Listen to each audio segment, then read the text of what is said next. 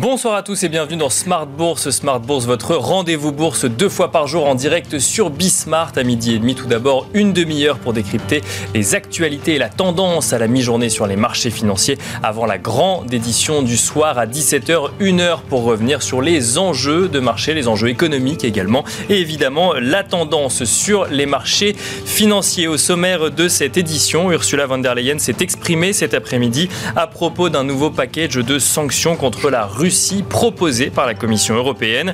Une proposition qui arrive avant une réunion qui doit se tenir demain sur le sujet, alors que les États-Unis ont déjà interdit de leur côté les paiements en coupons de dettes russes en dollars via des comptes détenus dans des banques américaines. En substance, la Commission européenne propose une interdiction d'importer du charbon russe sur le sol européen, mais aussi une interdiction de circulation des navires et camions russes sur le sol européen toujours, une interdiction des transactions sur le sol européen en ce qui concerne les quatre grandes banques russes, une interdiction d'importer un certain nombre de produits russes ou d'exporter vers la Russie des produits technologiques et enfin une interdiction pour, les, pour, des, pour tous les acteurs européens de détenir des participations ou d'apporter un soutien financier à des entreprises russes. Par ailleurs, la Commission européenne concède également réfléchir à des sanctions sur le pétrole. Quel peut être l'impact de, de ces sanctions sur l'économie européenne et sur la croissance? C'est une des questions que nous poserons à nos invités.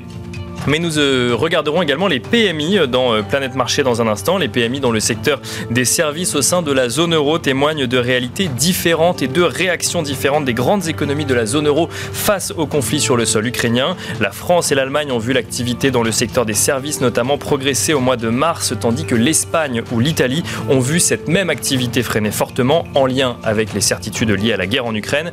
Au global, l'indice euh, PMI IHS S&P Global ressort presque stable au sein de la zone euro pour le secteur des services. Il passe de 55,6 points en février à 55,5 points au mois de mars. Au Royaume-Uni, on regarde rapidement l'activité dans le secteur des services progresse euh, également pour atteindre son plus haut niveau depuis près d'un an. Euh, des chiffres que nous commenterons également en plateau.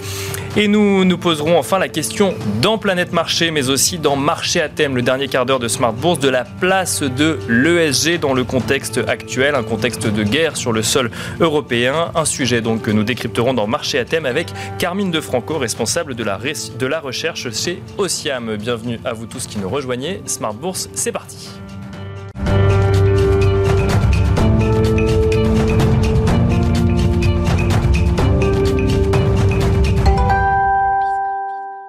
Et nous commençons comme d'habitude avec Tendance, mon ami, le résumé complet de l'actualité boursière du jour proposé par Alix Nguyen. Après une ouverture à l'équilibre, le CAC poursuit son repli, même son de cloche pour l'ensemble des places européennes. Wall Street, pour sa part, évolue sans tendance. L'indice parisien se trouve plombé par les secteurs automobiles et bancaires, eux-mêmes impactés par de nouvelles propositions de sanctions à l'égard de la Russie. La Commission européenne soumettra demain aux États membres un vaste et nouveau train de sanctions dont le contenu a déjà été dévoilé. Parmi les mesures proposées, on retient un embargo sur les importations de charbon et caoutchouc ou encore l'interdiction d'exporter des semi-conducteurs et des machines-outils de pointe. Dans le domaine bancaire, les transactions avec quatre banques vont être bloquées, dont VTB et trois autres établissements déjà écartés du système SWIFT. On relève aussi que la liste des personnalités russes visées par des sanctions européennes devrait s'allonger. Les représentants des 27 doivent se réunir demain à Bruxelles, donc il s'agira du cinquième train de sanctions européennes depuis le début de l'invasion de l'Ukraine le 24 février. Pour rappel, Washington s'est déjà attelé à accentuer la pression sur Moscou et empêche désormais la Russie d'honorer ses paiements sur sa dette à partir de ses comptes en dollars situés aux États-Unis et l'oblige ainsi à choisir entre payer ses dettes ou soutenir son effort de guerre. On relève aussi que les marchés euh, commencent à prendre la mesure des conséquences euh, des nouvelles en provenance de Chine, telles que les pénuries de pièces détachées. La Chine où de plus en plus de grandes villes sont concernées par des mesures de restriction. Euh, sur le plan des indicateurs, enfin, nous apprenions ce matin que pour la zone euro au mois de mars, l'indice PMI de S&P Global a baissé à 54,9. Si la croissance des entreprises s'y est trouvée stimulée par la réouverture des économies, la flambée des coûts de l'énergie et l'invasion de l'Ukraine par la Russie euh, sont autant de facteurs qui menacent la reprise. Et puis aux États-Unis, l'indice ISM des services américains pour le mois de mars est ressorti proche des attentes à 58,3. Si on regarde la tendance des marchés financiers à 17h05 minutes, on constate des marchés financiers qui évoluent dans le rouge. En témoigne le CAC 40 qui perd 1,60% à 6623 points.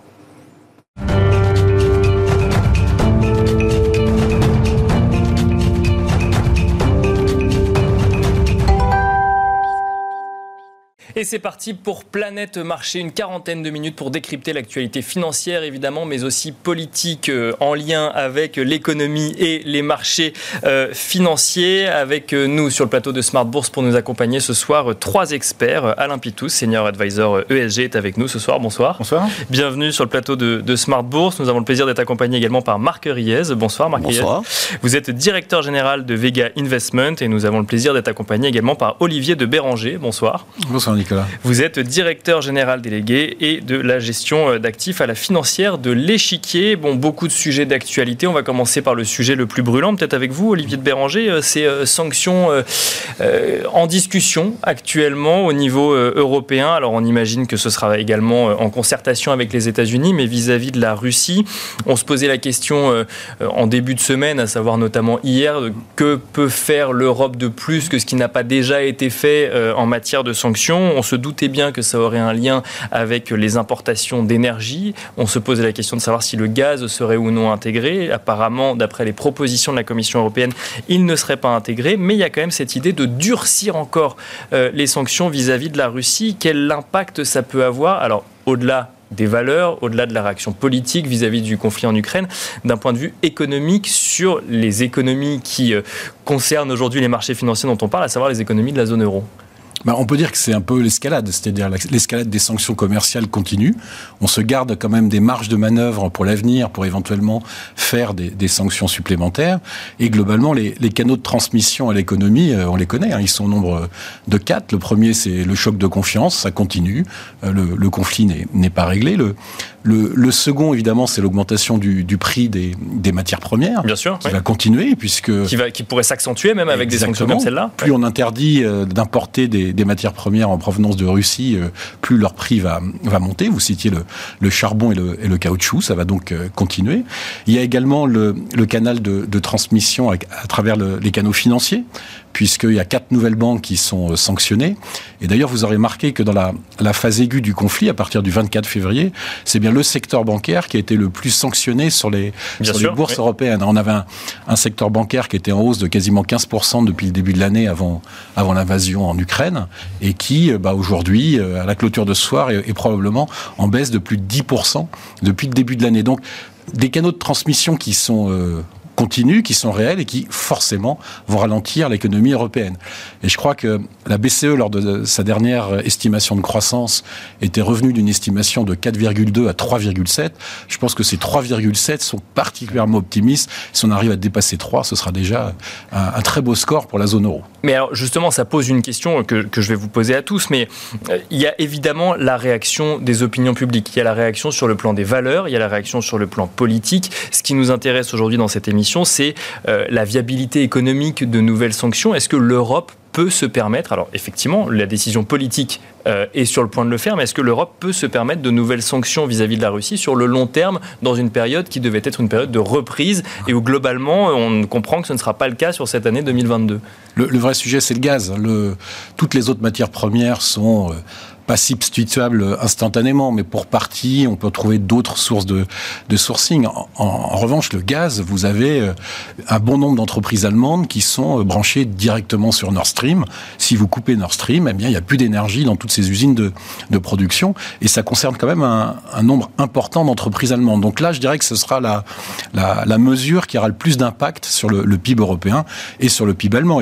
Je parlais de la révision de, de la croissance anticipée par la BCE. Vous avez vu que les, les sages allemands, eux, sont passés d'une estimation de croissance pour l'Allemagne de plus de 4% à moins de 2%. Bien sûr. évidemment, c'est la zone qui sera la, la plus attaquée. Alors que c'est euh, la locomotive économique euh, européenne. Marc Riez, même question sur ces sanctions. On se pose toujours la question de la, faisabilité euh, au niveau européen d'appliquer des nouvelles sanctions. S'il y a une concertation avec les États-Unis, mais c'est pas les mêmes impacts derrière. Ah non, on sent bien que les États-Unis sont beaucoup moins impactés par ça. Alors en Europe, ce qu'il faut dire, c'est que la sanction qui a été annoncée aujourd'hui, la principale, qui est l'interdiction d'importation de charbon, c'est 4 milliards d'euros par an hein, en valeur. Mhm. Donc ça va pas tuer Vladimir Poutine tout de suite, hein, parce que euh, on voit bien que même si on a gelé une partie importante de ses réserves de change, il en il a encore des, des- voilà. Bien sûr, oui. Donc euh, bon, ça va pas, voilà. Alors sur euh, le, le charbon effectivement russe, c'est la moitié des importations de charbon euh, européennes. Cela dit, bah, le charbon, ça se transporte. Bon, ce sera effectivement un peu plus cher. Là, on a vu que suite à cette annonce, il a dépassé pour la première fois les 200 euh, euros la tonne. Bon à 205 euros, donc évidemment c'est devenu voilà. Mais euh, c'est pas une mesure. Je dirais pas que c'est une mesurette, D'accord. mais c'est pas une mesure suffisamment importante pour véritablement avoir des conséquences économiques pour l'Europe, celle-là. Alors après, Donc, effectivement, dans les deux sens. C'est-à-dire que dans- voilà, à la fois, ça va pas faire grand mal à Vladimir Poutine et à la fois, Ça fera pas grand ça mal à l'Europe pas faire trembler l'économie européenne. Après, pour ce qui concerne euh, les autres matières premières, je crois que le, le vrai sujet, c'est est-ce qu'on interdit ou pas le pétrole russe? Parce que ça, effectivement, ce serait très douloureux pour Vladimir Poutine, mais là, l'impact, effectivement, sur les économies européennes Est serait beaucoup euh, plus important, puisqu'il y, a- il y a des simulations très intéressantes qui ont été faites sur le sujet. En gros, à 110 dollars le baril, bah, euh, on a un impact, Olivier le disait tout à l'heure, d'un peu plus d'un pour cent sur la croissance européenne qui était prévue avant, mais bon, ça reste encore des niveaux de croissance. Alors est-ce que ce sera 2,6, 2,7, 2,9 J'en sais rien, mais en tout cas, ça restera honorable. En revanche, on voit bien qu'il y a une sensibilité exponentielle à une hausse supplémentaire. Déjà à 130 dollars le baril, l'Europe perd euh, presque 1% de plus de, de croissance, mais surtout si ça monte à 150 dollars le baril, là, vous avez une Allemagne qui tombe en récession carrément. Donc si vous voulez, Alors qu'elle a toujours du gaz, rappelons-le. alors qu'elle a toujours du gaz. alors qu'elle a toujours du gaz. Donc, là, si vous voulez, le, le sujet, c'est ce pétrole. Parce que le sujet de couper euh, Nord Stream euh, à la demande des Européens, pour l'instant, il n'est même pas sur la table. Les Allemands sont vent debout contre cette idée. N'oublions pas que c'est des décisions qui doivent quand même recueillir l'aval de l'ensemble des pays. Donc, Bien sûr. ouais. Autant euh, les Polonais le veulent, autant pour les Français, euh, ce serait déjà embêtant, Mhm. puisque on estime ça à un coût d'à peu près 100 euros par, par Français adulte euh, par an. euh, En plus. En plus, voilà, c'est quand même pas rien, mais pour les Allemands, ce serait vraiment dramatique. Donc pour l'instant, le gaz, qui serait la vraie sanction, elle est exclue. Et la, la sanction charbon qui a été prise, c'est une mesurette. Et donc le sujet, bah, c'est le pétrole. Est-ce que oui ou non on va euh, avec- euh, le faire? Et je pense qu'avant de prendre cette décision, euh, c'est l'ensemble du marché du pétrole qui est un peu examiné, voir s'il y a des réserves de production supplémentaires ailleurs. Bah, justement, les États-Unis ont annoncé la semaine dernière voilà. que justement ils allaient effectivement euh, sur leurs réserves stratégiques. exactement, Après, ils ont un pour- deuxième oui. sujet, les, les Américains, c'est que s'ils voulaient, ils pourraient produire beaucoup plus avec le schiste. Et on voit que ce sont les producteurs de gaz de schiste, comme Chevière, qui justement, euh, euh, parce que pour garder des prix très élevés et vendre leur production à, à prix très haut, n'ouvrent pas plus les robinets en profitant de manière opportuniste de la situation. Ça n'aura peut-être qu'un temps, c'est-à-dire que peut-être que le gouvernement américain peut les forcer à un moment donné à produire plus, etc. Donc le sujet, c'est vraiment ce sujet, comment le marché du pétrole pourrait s'ajuster à une mesure d'interdiction du pétrole russe sans aller jusqu'à bah, faire plonger l'Allemagne en récession et réduire la croissance économique de la zone euro très très bas. Je crois que à 150 dollars, on tombait sur les pays comme la France, l'Italie, l'Espagne à 0,5 de croissance, oui, au lieu de 4 qui était prévu avant. Donc un nouveau volet de sanctions euh, vis-à-vis de la Russie euh, sans conséquences dramatiques supplémentaires Voilà, pour l'économie voilà, de la zone euro à court terme. voilà, C'est- ça. c'est ce qu'il faut, c'est ce qu'il faut ça, retenir. ça. Euh, Alain Pitous, euh, j'ai envie de vous poser la question un peu différemment. Vous êtes senior advisor euh, ESG. On parle effectivement de réaction politique dans un contexte de guerre. Euh, la question, c'est est-ce qu'on interdit ou non le charbon? Où est-ce qu'on va trouver du pétrole? Qu'est-ce qu'on fait vis-à-vis euh, du gaz? Comment est-ce que vous voyez cette situation matière première avec le prisme qui est le vôtre, à savoir un prisme ESG et cette recherche finalement bah, de- de- d'énergie normalement euh, polluante effectivement Ouais. vis-à-vis de la transition énergétique. Alors on avait déjà un peu euh, pris le sujet euh, suite à l'après-Covid, enfin qui commence Bien à sûr, ouais. avec une grosse inflation des matières premières. Et, et parce qu'en fait, euh, l'horizon euh, de la transition énergétique n'est pas celui de l'économie à court terme avec des matières premières euh, dont on est extrêmement dépendant. Donc on avait déjà le problème. Et on se disait, on a 2-3 ans pour régler le problème, le, le, pic de demande suite à cette, reprise après Covid. Donc on avait, euh, on se disait 2, 3, 4 ans, 5 ans euh, pour les plus pessimistes. Et puis là, euh, on se retrouve avec un, nouveau choc externe qui fait encore plus prendre conscience que on a une urgence climatique certes d'un côté, mais qu'on a aussi une urgence économique qui est complètement perturbée par des événements externes qu'on n'avait absolument pas anticipés.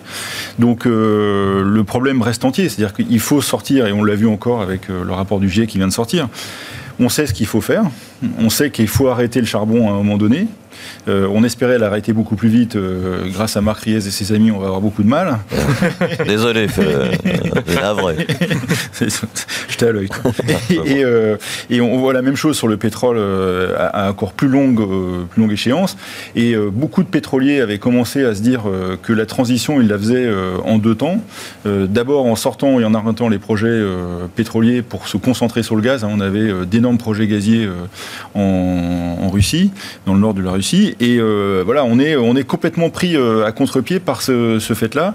Et euh, ce qu'on sait aussi, on le savait déjà, hein, c'est pas une surprise, c'est que la transition énergétique avec d'autres énergies pour essayer d'être indépendant, d'être plus diversifié dans nos ressources avec l'hydraulique, l'hydroénergie, le, le, solaire, le vent et le nucléaire, on en déplaise à, à certains écologistes qui veulent pas de ça.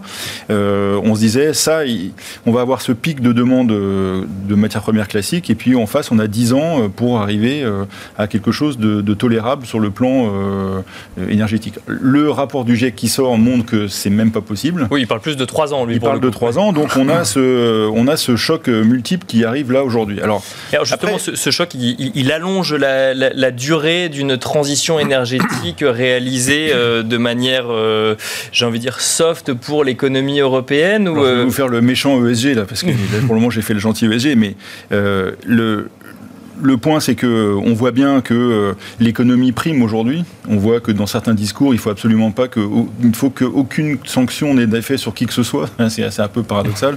Enfin, on espère ça. On espère les concentrer sur 20 euh, oligarques ou des trucs comme ça, ce qui est euh, un, une vue de l'esprit. D'accord. Donc, on, on essaye ça. Mais en même temps, on, sait ce qu'il faut faire, c'est-à-dire qu'il faut passer à autre chose que euh, ces matières-là. Et on sait aussi ce qu'il faut, euh, qu'il faut arrêter, c'est-à-dire qu'on parlait de, de la croissance qui peut être entamée, mais elle pourrait être encore plus entamée si on entamait euh, une vraie sobriété. Ah. C'est-à-dire que là, on va devoir faire une sobriété sous contrainte. Euh, qui est euh, parce que on évoquait un baril du pétrole qui monte, mais il pourrait très bien ne pas monter le baril de pétrole s'il n'y a plus de demande. Si on est obligé d'arrêter la production euh, ou de la limiter comme on a fait en 2020, on peut régler ce problème des trois ans qui, qui est extrêmement angoissant parce que tout le monde veut défendre son économie, les entreprises veulent défendre leurs résultats, mais quand on aura transpercé le, la période de, non-retour, là les sujets seront plus économiques, ils seront vitaux. Donc on, va se retrouver on vient sur un scénario de décroissance pour le coup, effectivement, qui est, euh, là, là, effectivement, on est dans un sujet de comment est-ce qu'on conserve l'actuel en allant chercher des énergies. Là, ce que vous dites, c'est que effectivement, il y, a aussi ce scénario de décroissance qui est. C'est ça. Alors après, il y a deux, types de, de, de, sobriété, on va dire, euh, sous contrainte sous contrainte, elle est double, c'est-à-dire qu'on ne peut pas accéder aux matières premières et les prix sont trop élevés, donc de toute façon, il faut arrêter de consommer. Et là, c'est dévastateur. On n'est absolument pas prêt à ça. Et puis après, moi, je pense qu'il y a une autre voie qui est évoquée un peu dans le, dans le, rapport du GIEC, qui est qu'on euh, on peut organiser une sobriété sans changer nos modes de vie, c'est-à-dire euh, en faisant des trucs euh, qui, sont, qui paraissent un peu neuneux, hein, qu'on faisait, enfin, vous n'avez pas connu, personne ici a connu ça, mais dans les années 70, on avait. Je que pas connu. Oui, oui, non, mais vos parents, peut-être, vos grands-parents. Et euh, en fait, on devait arrêter de consommer. Euh, le week-end, on ne devait plus rouler. Enfin, il y avait tout un tas de trucs comme ça qui étaient un peu contraignants. Mais il faut revenir à des choses comme ça où on, consomme un peu moins sans changer euh, massivement son, sa façon de vivre. Ça, ça, ça, fait quand même une demande moindre d'énergie. De, Donc aujourd'hui, d'énergie quand même carbonée. Et en face de ça, et ça, je pense qu'il faut quand même pas l'oublier.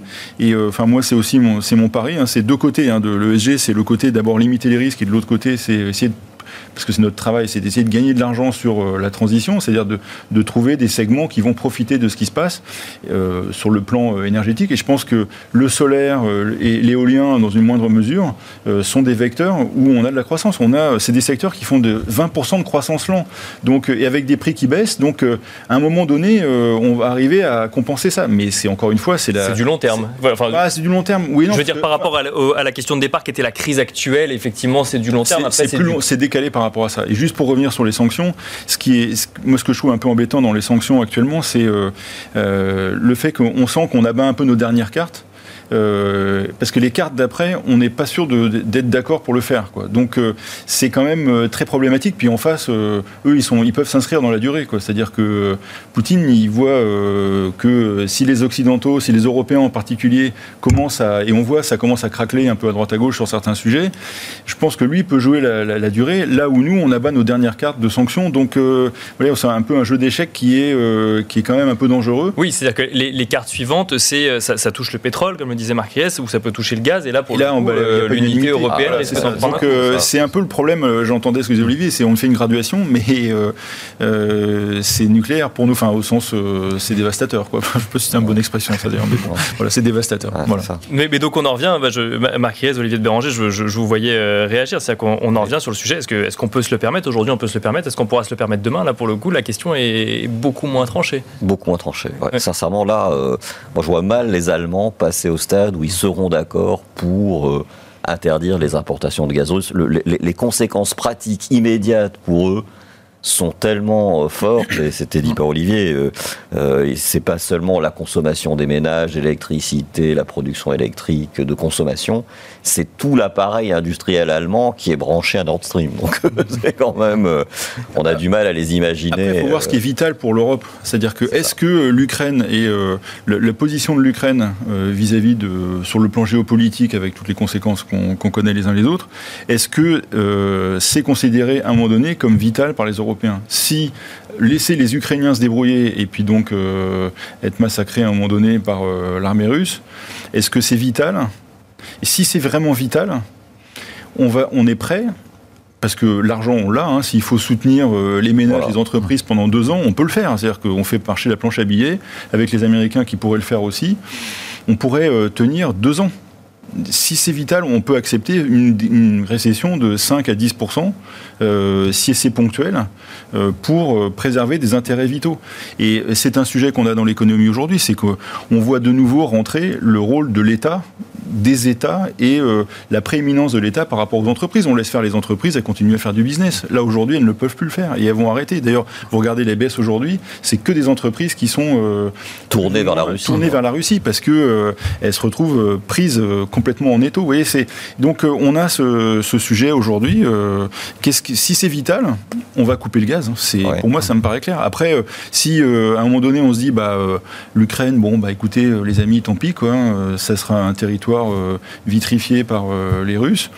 Mais si c'est pas le cas, et je pense qu'aujourd'hui c'est pas le cas, on s'oriente pas vers ça. Donc il y a quand même un sujet euh, assez dangereux de, de, récession. À quel moment le politique prend le pas sur les décisions économiques ou à quel moment il prend en compte effectivement l'impact économique de sa décision euh, bah, politique? Quelque part, je vais arrêter de parler parce que sinon je Après on, abordera d'autres sujets. Mais, euh, mais c'était déjà comme ça sur le Covid, c'est-à-dire que sur le, pendant la période Covid, c'est l'État qui a pris la main par rapport aux entreprises en finançant.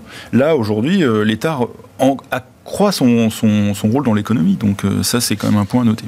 Olivier de Béranger, on va ouvrir un petit peu parce qu'on a passé effectivement beaucoup de temps sur les sanctions non validé encore, mais, euh, mais potentiellement annoncé euh, euh, vis-à-vis de, de la Russie. J'ai envie de rester en Europe avec vous et de regarder un petit peu bah, quelles sont les marges de manœuvre de la BCE cette fois-ci, qui se réunit la semaine prochaine, dans un contexte de plus en plus compliqué, notamment avec une inflation qui continue à filer, un scénario qui a été annoncé en mars de dire qu'il n'y aurait pas de hausse de taux à venir pour le moment et qu'il faudrait remettre ça après l'été. Est-ce que là, le contexte actuel peut remettre en cause le scénario de la BCE ou au contraire, euh, il faut qu'elle soit garante d'une certaine stabilité dans sa politique monétaire dans un contexte incertain bah, la, première réponse, c'est comme je disais tout à l'heure, pour l'instant, son scénario, il est complètement faux. C'est-à-dire que c'est 3,7% de croissance. Je pense que personne n'y croit et elle la première. Donc il va falloir réviser le scénario, ce, qui, ce qui donne un petit peu de temps pour, pour réfléchir. Et la, deuxième réponse que, que je vous ferai, c'est que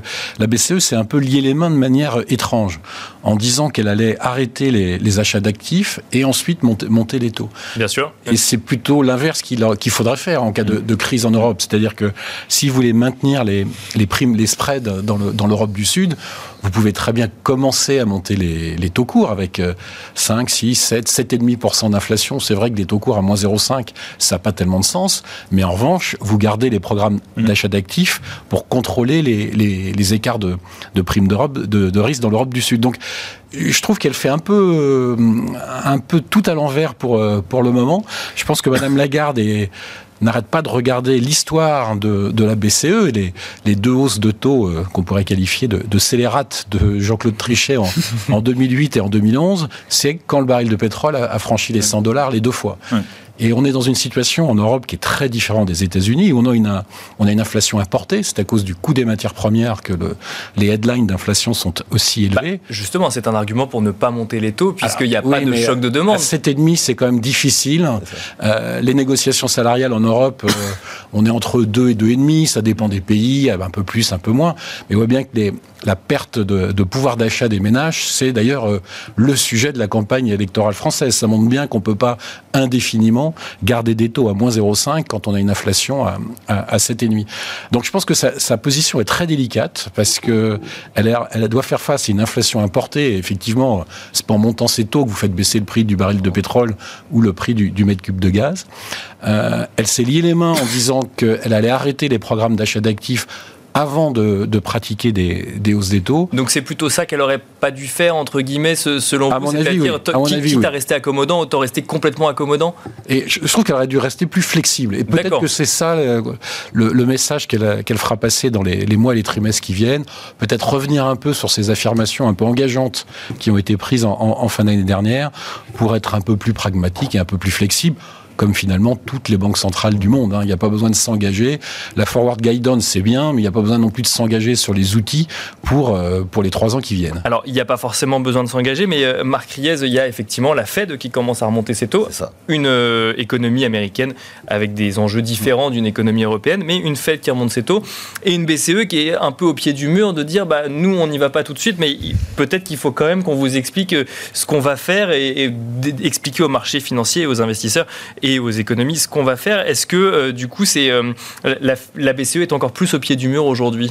Alors moi je, moi, je trouve que la BCE est moins au pied du mur que la Fed quand même. D'abord parce que l'inflation en Europe est au total moins importante un petit peu qu'aux États-Unis, mais surtout quand vous regardez l'inflation corps, c'est-à-dire hors mmh. euh, impact du prix du pétrole et des matières premières, en gros, vous étiez encore le mois dernier à 2,4 d'inflation corps en zone euro. Ce qui reste proche des objectifs. Un peu au-dessus de l'objectif de 2, enfin, c'est pas monstrueux quand même.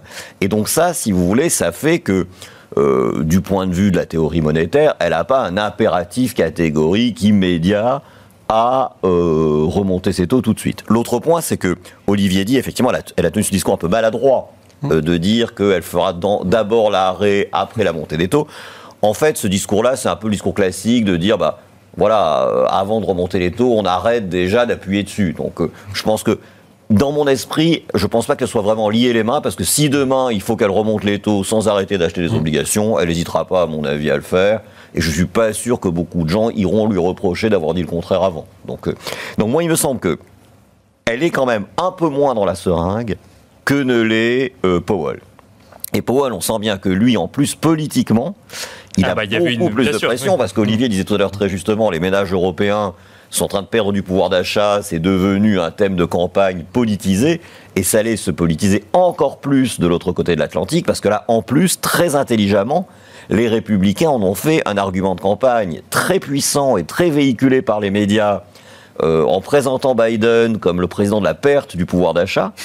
Euh, là aussi, voilà, alors que pourtant, en plus, pourtant, en plus du reste, alors pourtant, bah, le taux de chômage est plus bas que jamais, la croissance économique aux États-Unis pour mmh. le coup est plutôt bonne, même avec la guerre en Ukraine, et puis il y a quand même des hausses de salaire malgré tout assez, assez nettes là-bas. Donc c'est le, le bilan de Biden n'est pas désastreux, mais les républicains ont vraiment réussi à appuyer, à mettre le doigt là où ça fait mal sur la perte de pouvoir d'achat.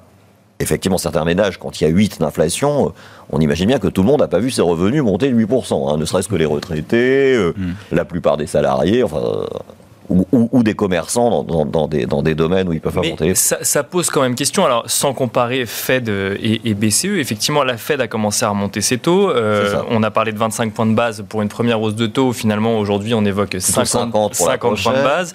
Euh, et on a vu aujourd'hui Brainard qui a, qui a lancé une petite bombe hein, cet après-midi en disant qu'ils allaient commencer à rebaisser la taille du bilan de la Fed dès le mois de mai. Bien sûr. Donc euh, ça aussi, c'est ce qui a fait un peu baisser les marchés aujourd'hui aussi d'ailleurs. Hein.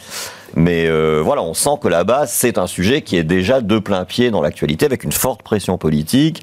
Donc Powell est quand même beaucoup plus sous tension et donc beaucoup d'annonces. Alors effectivement, les marchés euh, généralement achètent l'annonce et vendent la nouvelle, mais et on voit une courbe de taux qui euh, qui s'inverse aux États-Unis. alors, moi, je, j'ai déjà eu des réactions dans Smart Bourse sur sur ce que je vais vous dire, mais je regarde ça de manière très théorique. Généralement, une, une inversion de la courbe de taux annonce ah, une annonce une récession. et alors là, on nous explique oui, mais le contexte est différent. Euh, ça, n'est pas comme ça, n'est pas comme les fois précédentes. Vous allez voir, on est dans un contexte très différent. Alors, on voit ça, et à côté de ça, on entend en Europe une situation différente. Bah, il faudrait peut-être que euh, Christine Lagarde commence à monter ses taux pour agir sur l'inflation, mais on se dit, mais euh, en fait, dès qu'une banque centrale commence à agir, on a un petit vent de panique qui commence à souffler. Ah bah bien sûr. Alors, alors dans le cas de Christine Lagarde, elle part de moins 0,50. Donc elle a quand même un peu, un peu de marge. elle serait à 1, 1,50 que ça ne choquerait personne et je ne suis pas sûr que ça suffira à provoquer une récession en zone euro, le fait d'avoir quelque chose d'un peu plus décent, un peu plus habituel comme euh, taux court. Si c'était le cas, euh, bah, on aurait une courbe des taux, dans le meilleur des cas, plate, alors un peu pentue en Italie, alors parce qu'elle, elle, a 20 courbes des taux à gérer. Hein. Bien sûr, il n'y en a pas une unique, bien sûr. alors bon, effectivement, l'allemande serait inversée. Euh, bon. Donc, effectivement, il faut quand même, euh, on peut pas balayer euh, l'idée que courbe des taux inversés égale récession. Hein. Même si effectivement il y a des raisons pour qu'on en soit là aujourd'hui, parce qu'il n'y avait jamais eu autant d'achats d'obliges longs par les banques centrales, donc effectivement ça a certainement écrasé la partie longue des tours. N'empêche que euh, si demain le marché se disait euh, l'inflation à laquelle on assiste aujourd'hui est pérenne, euh, le, 10 ans euh, européen, allemand, il resterait pas à 0,50, hein, euh, même si la BCE on achète. Hein. donc il faut quand même se dire que c'est quand même d'une certaine manière le reflet de, la vision long terme du marché que bah, la croissance européenne va pas être extraordinaire pendant les années qui viennent et la croissance américaine meilleure mais pas non plus euh, à 7-8% comme l'inflation. Donc voilà, il faut, quand même raison garder. Euh, mais effectivement, on voit bien qu'on est quand même, après pas mal d'années de croissance économique maintenant, il y a eu effectivement le coup d'accordéon de la pandémie euh, vers le bas, vers le haut. Il y a un moment où on va être en haut cycle. Hein. Et ce moment, bah, bien sûr, il approche. Alors, il approche de combien? En général, on dit 18 mois.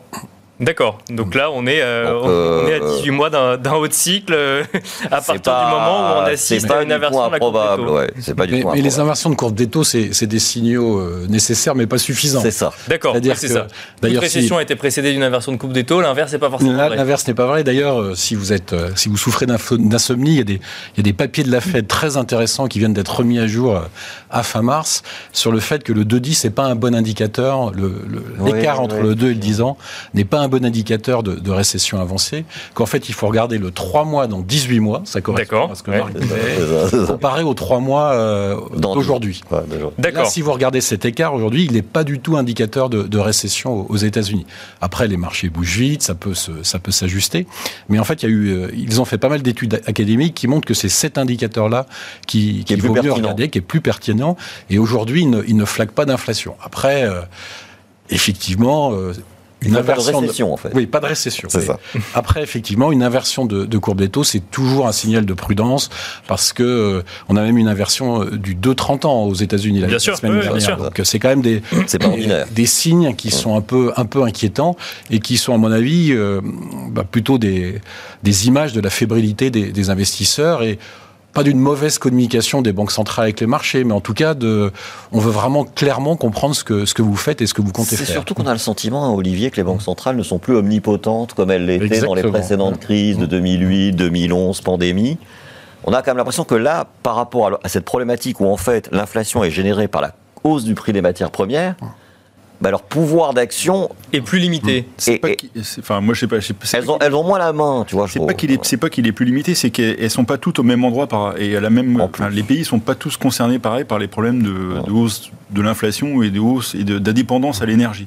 Et du coup, et pour moi, c'est c'est ça le plus embêtant à, on va dire, à quelques mois, c'est l'écart de comportement des banques centrales. C'est-à-dire qu'en fait, euh, pendant toute la crise, ce qui a évité des problèmes de change pendant euh, presque depuis 3-4 ans, on a quand même des niveaux de vol sur les changes qui sont extrêmement faibles. Là, on sent que ça se tend un peu. Et euh, parce que les banques centrales n'ont pas la même politique. Euh, on a euh, les Anglais qui ont pris de l'avance, les Américains, quelques banques centrales à travers le monde qui ont dû remonter les taux parce que leur devise était attaquée. On a l'Europe qui est encore, on pourrait imaginer que ça tient encore un petit peu, mais imaginez que les Américains continuent à monter leurs taux parce que eux sont perturbés par une inflation sûr, trop ouais. élevée, même si et, et pas très endettés, une croissance qui ralentirait un tout petit peu, et que les Européens Ça fera monter euh, le dollar.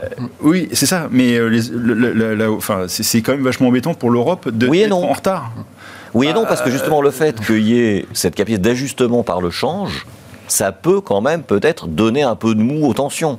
Euh, c'est- c'est- pour moi, c'est plus gênant au sein de la zone euro où tu as des économies euh, dans des situations différentes avec une même monnaie, où là, il n'y a plus effectivement ce, cet élastique, je dirais, qu'à la limite entre les grands blocs, Ouais, mais tu vois, bah, si exemple, le dollar monte, euh, Bah, le ce dollar- sera pas mauvais pour l'Europe. le dollar qui monte, euh, c'est pas mauvais pour l'Europe, euh, sauf, euh, enfin, euh, Ça va alimenter encore Oui, l'inflation, ça alimente hein. l'inflation bon. euh, des matières premières à un moment donné où on n'aime pas ça, quoi. Tu vois. Donc euh, le danger, c'est de devoir soit laisser filer euh, l'euro, et c'est quand même un peu embêtant. euh, et puis vis-à-vis de, de quand même quelques pays qui sont euh, en plus euh, sous pression euh, euh, du gaz et du pétrole, et euh, ou alors à contretemps d'être obligé de cavaler à un moment donné où l'économie ralentit, de remonter ses taux à ce moment-là, ce qui serait terrible. Et moi, je serait pense plus que mauvais ça. Ouais, c'est ça que je pense. Enfin, c'est- euh, je je vois pas comment on évite. Alors peut-être pas une récession globale, mais des secteurs extrêmement perturbés par euh, les mouvements de change, les mouvements de taux et les prix des matières premières. Et ça peut faire des secteurs. Enfin, on avait quand même une petite liste là aujourd'hui qui était quand même euh, Bien sûr. ouais, assez coquette de gens Les qui bancaires en premier euh, lieu, Voilà, les ouais. bancaires en premier lieu.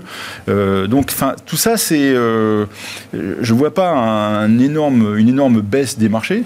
Mais euh, ponctuellement des secteurs et des valeurs au sein de ces secteurs qui sont euh, qui, se font euh, quand même sérieusement sanctionner. C'est quand même un sujet. Et bah justement, je vous propose de- d'utiliser les dernières minutes qui nous restent pour regarder un petit peu vos scénarios de marché. On va commencer avec vous, Alain Pitous.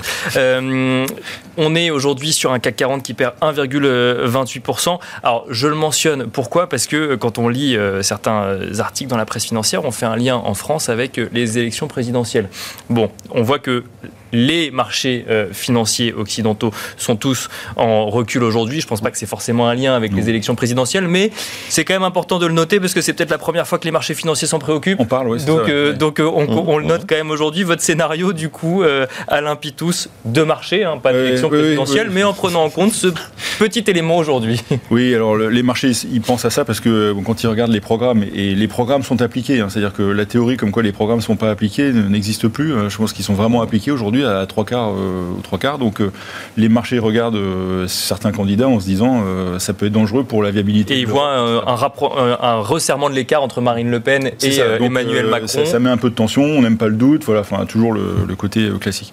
Après, donc, euh, si on oublie ce, ce truc-là, euh, par rapport à ce qu'on a dit, moi je crois quand même qu'il il y a deux éléments qui vont arriver. C'est le premier, c'est euh, certaines entreprises qui vont être quand même moins, euh, moins positives sur leur euh, perspective de croissance. Croissance. Bien sûr, euh, même si leurs résultats passés euh, ne prenaient pas en compte forcément euh, ce qui s'est passé en Ukraine ou qui était encore sur une tendance de reprise. Donc elles vont quand même être moins disantes sur leur, leur perspective. Donc il peut y avoir quand même un peu de déception. Et je- j'entends quand même pas mal d'intervenants qui commencent à baisser leur, leur perspective de, de résultats. Alors c'est encore un peu sectoriel, un peu spécifique valeur. Et c'est un peu ce que je pense, c'est-à-dire un marché qui va être dans un range, un peu sous pression de résultats d'entreprise. Et euh, alors ça, c'est plutôt positif pour mes amis qui sont là, qui sont des gérants actifs, euh, parce que ça donne un peu, il va y avoir de la discrimination au sein des secteurs, au sein des valeurs, au sein des, des- pays même un peu. Donc euh, dans un range quand même assez étroit et avec toujours de la tension sur les taux. Donc euh, euh, faut pas se précipiter pour prendre des grandes décisions d'allocation en ce moment. Je crois qu'il faut quand même rester. si on a une allocation stratégique qui, est qui correspond bien à ce qu'on voulait, et aujourd'hui quand même la plupart sont quand même assez stables là-dessus, je pense qu'il faut rester sur ces, ces choses-là et pas passer trop agressif en ce moment. O- Olivier de Béranger, ne, ne pas se précipiter, c'est euh, effectivement ce que, ce, que, ce que vous constatez pour, dans votre scénario pour les mois à venir sur les marchés financiers? Oui, là on a une vue un peu, un peu prudente sur les marchés, essentiellement parce qu'on on se retrouve globalement au même niveau qu'avant la guerre russo-ukrainienne, ce qui est quand même euh, étrange vu tout ce qu'on vient de, Bien sûr. de, de décrire. Et donc on, on Oui, parce que premier trimestre, euh, alors le CAC 40 était en recul sur les trois premiers mois de l'année, mais il perdait 6%. On aurait Oui. pu s'attendre à ce qu'il. Enfin, 7, enfin 6,9 exactement, on aurait on pu à s'attendre à peu ce qu'il perde au beaucoup même- plus. On est à peu près au, au- au même niveau. Ce qui s'était passé, c'est qu'on a vu un- une claire surperformance avant le- la guerre du cycle. D'ailleurs, Ouais. tout ce qui était euh, euh, plugué sur la croissance anticipée pour, pour la zone euro, les, les fameux 4,2 dont on, dont on parlait tout à l'heure. Et là, dans le cycle, il y a eu des dégâts. Le secteur bancaire, l'automobile. C'est-à-dire, il y a eu quand même Ouais. beaucoup de secteurs qui soit ont été touchés par l'aplatissement de, de la courbe des taux, soit ont été touchés par l'augmentation du prix des matières premières, voire dans le, dans le cas de Renault, de, de filiales euh, embêtantes euh, en, en Russie.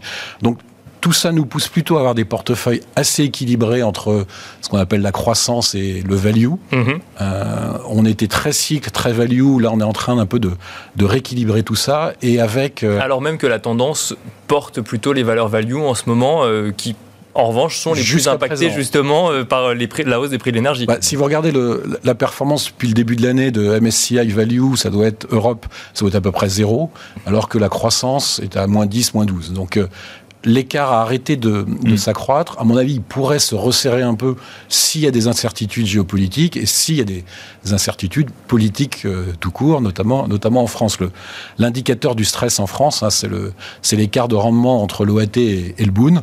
On est aujourd'hui à 52-53. Euh, si vous excluez la période de, de brouillard de mars 2020, euh, c'est le plus haut depuis 2017. Qu'est-ce qui s'est passé en 2017 bah, C'était l'incertitude. Sur des élections Euh, présidentielles. Monsieur Mélenchon, Madame Le Pen et, euh, et Monsieur Macron au, au premier tour. Donc, et à l'époque, on était monté jusqu'à 72 ou 75 de, de mémoire. Donc, euh, on voit que la tension, euh, elle est quand même un peu là. Donc, on a une vue un, un peu prudente sur les, sur les marchés d'actifs risqués, même si, euh, sauf euh, engrenage militaire important, Mm. on s'attend pas à une baisse euh, très violente des, des marchés.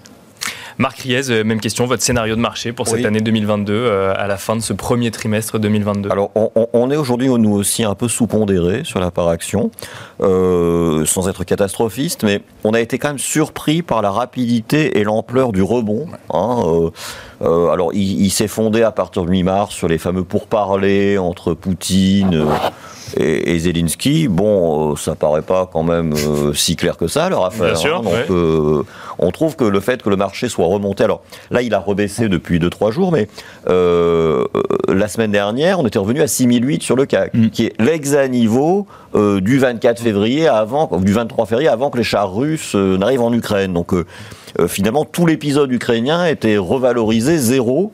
Alors que ben, on voit bien, ça a été dit, l'impact à la fois sur la croissance économique des pays de la zone euro, sur l'inflation, le coût des matières premières, etc. Oui, puis l'Ukraine est aujourd'hui toujours euh, avec des chars russes sur son territoire. l'instant, On est voilà, toujours dans une alors, situation de euh, guerre et on se pose même la question de nouvelles sanctions à l'encontre de la Russie. ça. Et même par rapport, si vous voulez, à, à la situation du 23-24 février, euh, l'ampleur des sanctions occidentales, même si je me moquais un peu tout à l'heure du charbon, euh, est quand même beaucoup plus importante que ce que les marchés pouvaient imaginer. Parce que Mmh, souvenez-vous qu'au début Oui, de l'agression, tout le monde se disait, bon, bah, comme d'habitude, les Européens vont pas réagir, restent dans leur coin, etc. Et donc, finalement, euh, être aussi près de ces niveaux-là, nous, ça nous a incité à redonner un peu, pour le coup, à revendre un peu. Alors après, sur le positionnement, comme le disait Olivier, c'est vrai que les cycliques étaient très à la fête euh, en début d'année. Donc quand on a vendu, ben, on a vendu plutôt les cycliques. Et effectivement, on verra ce qu'on rachète euh, quand on y verra plus clair. Mais euh, nous, on est gérant croissance à la base. Donc, si vous voulez, on est toujours très présent sur la tech, le luxe, etc., qui ont des, des secteurs qui ont qui ont souffert cette année. Donc on a perdu quand même sur nos poches actions plutôt moins 10 que 0, hein, pour être tout à fait honnête. Et, euh, Est-ce que tu ne crois pas que la tenue des marchés est liée au fait que, bah, c'est la question que je me pose, c'est des intervenants se disent, euh, bon la guerre va durer un certain temps, bon, mais elle va s'arrêter. Donc je ne peux pas être à l'écart du marché euh, ce jour-là, pour une raison ou pour une autre, des négociations qui se passeraient bien, ou un, une, enfin, une, une, un arrêt des combats sur des positions euh, telles qu'elles sont quasiment aujourd'hui, bon, euh, à peu près, quoi. Et donc, du coup, et, les, gérants se disent, et on fera le tri après, quoi. C'est-à-dire que. Une peur d'être hors du marché au mauvais moment. c'est ça. et du coup, euh, la discrimination, elle se fera après, avec tard, en juin, en septembre. Avec, une vision potentiellement des conséquences que ça pourrait avoir à long terme. Parce que là, effectivement, On, parle de sanctions, mais une fois que le conflit sera réglé, et on espère tous le plus rapidement possible, la question c'est quelle est Europe et quelle économie demain et quelle non, je pour dire on peut pas être en dehors du marché. Après, c'est vrai que si on regarde un peu l'asymétrie des choses, on a l'impression que dans les semaines qui viennent, il y a peut-être plus de choses un peu pénibles à, entendre comme nouvelles et comme conséquences que de bonnes nouvelles. Alors, mais après, effectivement. Et puis les résultats aussi, ça va changer. et, les résultats, et les résultats, voir l'impact sur les résultats, ça. Et les techs commencent à remonter. Hein. On voit les, les, GAFA au sens large qui ont bien reperforment bien. Merci beaucoup, messieurs. Merci Alain Pitous, senior euh, advisor ESG. Merci Marc Riez, directeur général de Vega Investment. Et merci Olivier de Béranger, directeur général délégué et de la gestion d'actifs à la financière de l'échiquier. Merci à vous de nous avoir euh, suivis. Et on se retrouve tout de suite dans Marché à thème.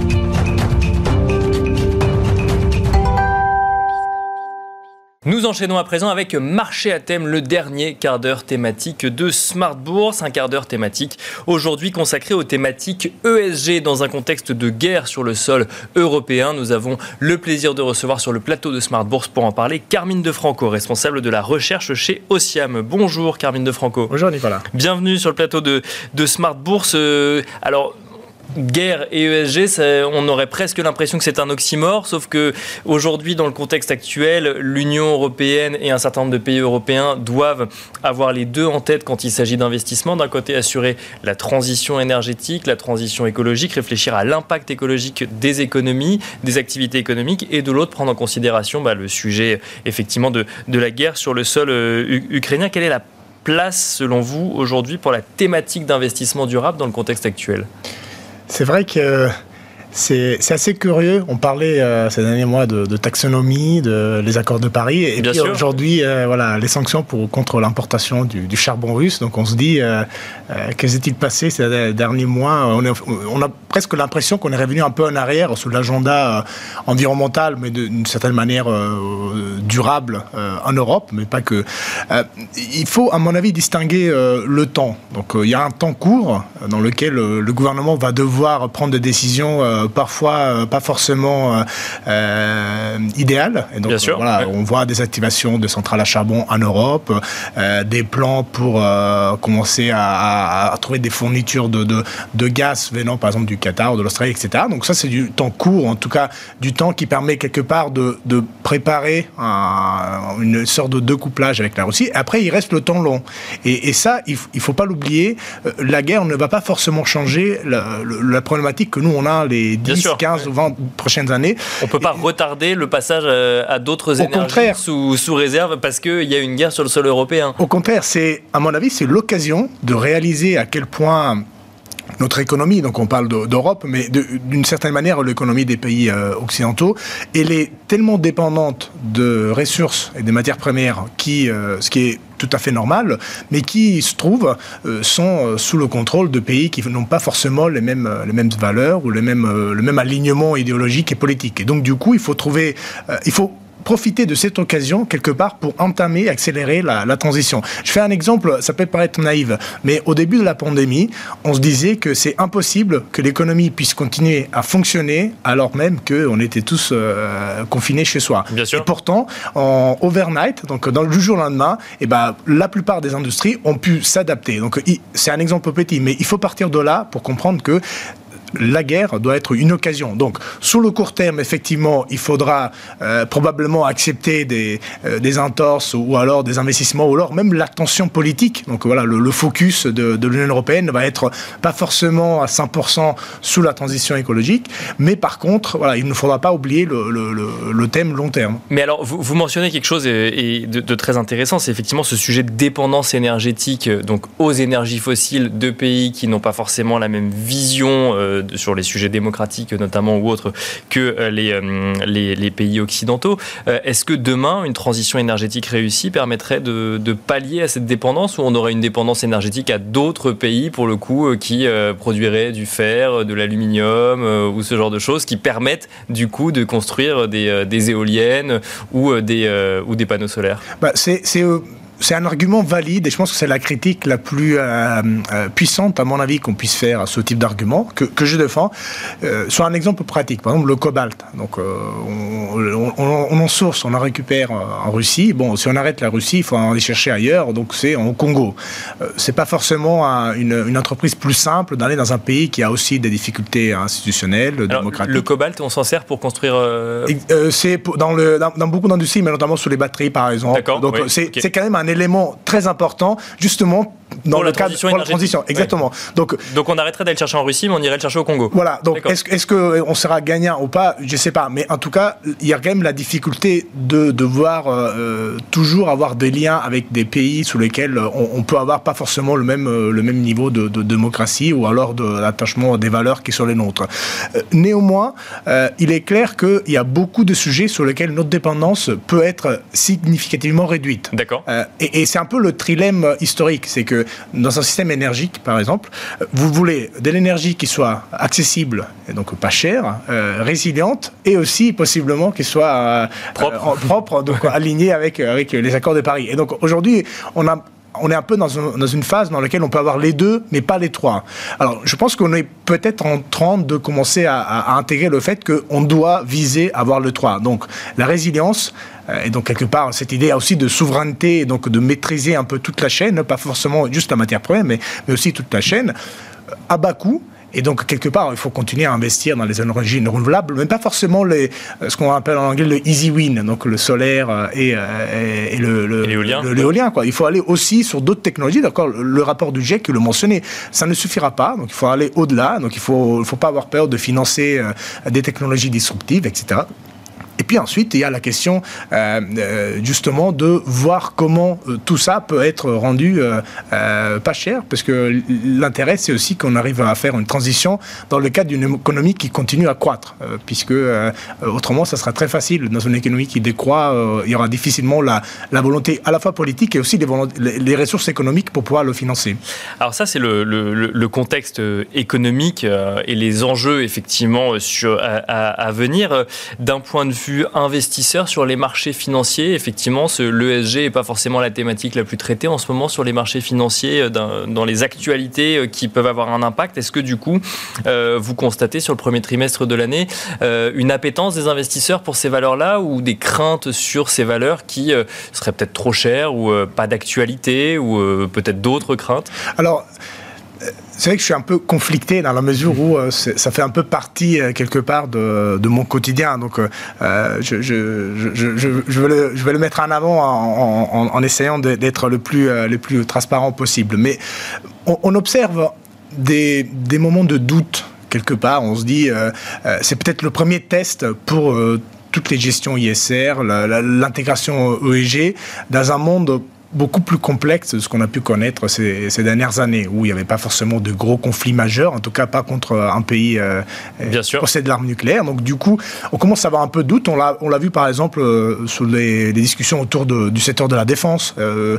est-ce que euh, c'est bien de les exclure ou pas, etc. Donc ouais. et, ce serait un sujet énorme, peut-être trop long pour, pour ce soir. Mais, non, mais a... c'est vrai que c'est une vraie question. C'est euh, d'un côté, tout dépend qui achète les armes, mais on a presque l'impression que selon l'acheteur, ça peut devenir ESG. Donc, donc c'est, ça remet en cause quelque part des, des, des, croyances qui étaient depuis très longtemps, euh, qui faisaient un peu partie de la base du raisonnement de, des investissements, des investisseurs euh, ISR.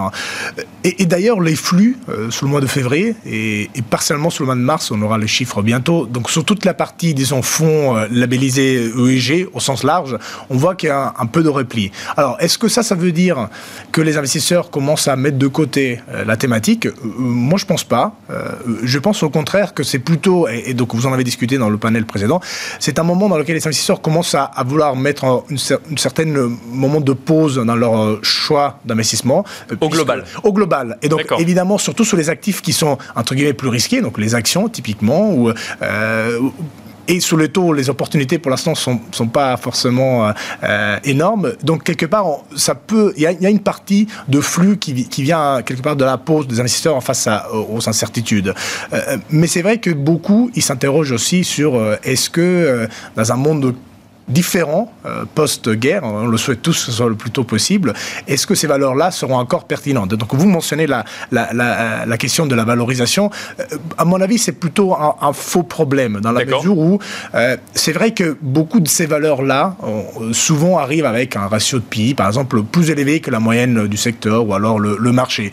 mais il faut distinguer les deux cas de figure. Il y a le cas de figure dans lequel l'entreprise est très chère et par son business, il se retrouve dans un fonds ISR, même s'il n'a pas grand-chose à faire. Alors, on peut faire quelques exemples des, des, des, des, très belles entreprises. C'est pas une critique, mais par exemple, entreprises comme euh, voilà, Microsoft, Apple, euh, Visa. Oui, qui ne sont pas des entreprises qui ont créé Exactement. des activités à vocation ISR, mais qui, en, qui se retrouvent. Voilà, et ils s'y mettent ils ne sont pas forcément, en tout cas, les premiers sur lesquels il faudra agir vite. Donc, on, a, on parlait tout à l'heure des technologies pour aller vers euh, l'énergie bas carbone. Mais ces entreprises-là sont souvent dans les fonds ISR, donc du coup, qui vont pousser les valorisations un peu à la hausse. Donc, ça, il y, y, a un vrai problème.